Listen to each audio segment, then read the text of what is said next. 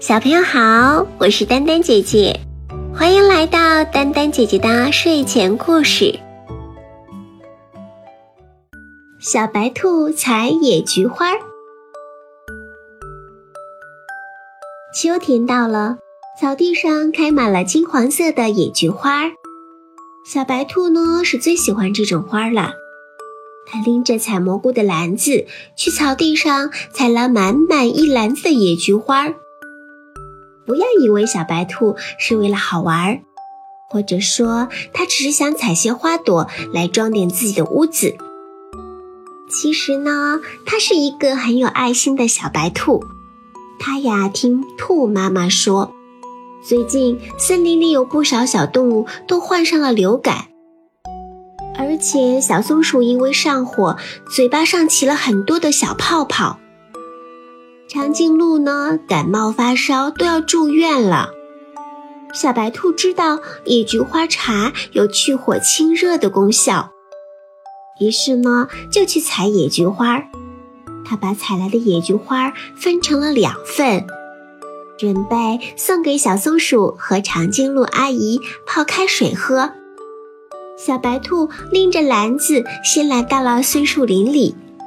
小松鼠正躺在树洞里睡觉呢，它浑身无力，这几天都没有去上学。松鼠妈妈陪伴着它，不断地喂它喝热水，还喂它一些小米羹。因为自从它上火以后，啄木鸟医生就嘱咐它不要再吃坚果了，而且也不能是老爬树的，剧烈运动都是不利于身体恢复的哦。所以说，小松鼠在家已经躺了好几天了，无聊极了，特别希望能够见到小伙伴，还有学校里的大象和大熊老师。小松鼠，你在家吗？小白兔在树下面没有看到小松鼠，就朝着大松树上的树洞喊了起来：“是谁啊？”松鼠妈妈出来一看。原来是小白兔提着一个大篮子过来了。小白兔啊，乖孩子，怎么有空来我家玩啊？松鼠阿姨，我听妈妈说，小松鼠嘴巴上，嗯，起了好多的小泡泡。我呢，就采了一篮子野菊花给它泡水喝哦。小白兔把篮子放在大松树下，向松鼠妈妈鞠了一躬，接着又说。我还得去长颈鹿阿姨家，再见。长颈鹿阿姨家离小松鼠家不太远，翻过两座小山，再趟过三条小溪就到了。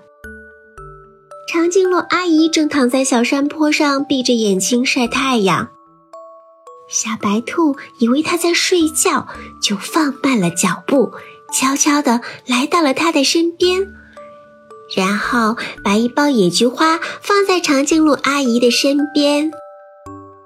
正当小白兔准备离开的时候，长颈鹿阿姨睁开眼睛对它说：“小白兔，你来了，给阿姨带好吃的了。”“嗯，阿姨，听说你感冒了，我采了一点野菊花给你泡水喝。”长颈鹿阿姨非常感动，她伸出双臂拥抱着小白兔，连声道谢，还挽留它一起吃晚餐。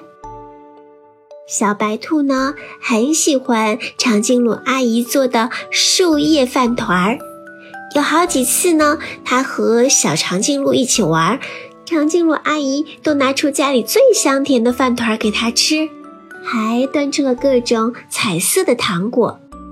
不过这次可不能打扰长颈鹿阿姨。小白兔心里想着，长颈鹿阿姨身体还不太舒服呢，她是最需要休息的。于是呢，小白兔提着篮子和长颈鹿阿姨道了再见，就匆匆地向家里走去。回到家里，兔妈妈已经烧好了萝卜汤，在等着它喝呢。小白兔就把自己采的野菊花的事告诉了兔妈妈。兔妈妈奖励了它一个紧紧的拥抱和一个甜甜的吻，还奖励了它一本漂亮的图画书和一盒彩色的蜡笔。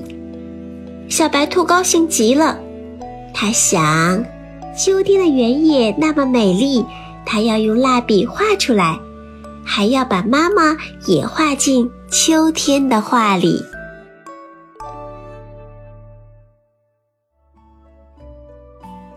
小朋友，今天的故事讲完啦。嗯，小白兔是一个好有爱的孩子哦，他采了好多的野菊花，送给了需要的朋友。那野菊花呢？它其实是一种中药。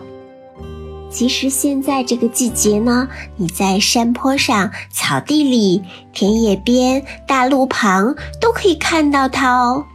嗯，它确实呢有清热解毒的功效。如果你的喉咙疼，或者是呢你觉得爸爸妈妈有一点不舒服，可以给他们冲一点水喝哦。就像小白兔一样，你也会是一个有爱的孩子。好啦，今天我们就到这里了，感谢大家的收听，宝贝们晚安喽。